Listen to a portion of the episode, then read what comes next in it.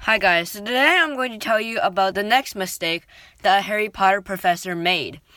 So this time we're going to talk about Rubeus Hagrid. So we all know and love Hagrid as one of the kindest and most passionate Hogwarts professors.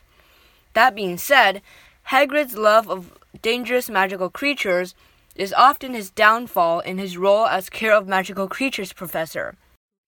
His very first lesson involves a hippogriff injury, admittedly Draco's fault, in a textbook that attacks the students. He also had the students take care of creatures of his own breeding, the incredibly dangerous blast ended skrewts. Even though we all love Hagrid, he doesn't always have the best judgment as a teacher. So, yeah, that's Hagrid.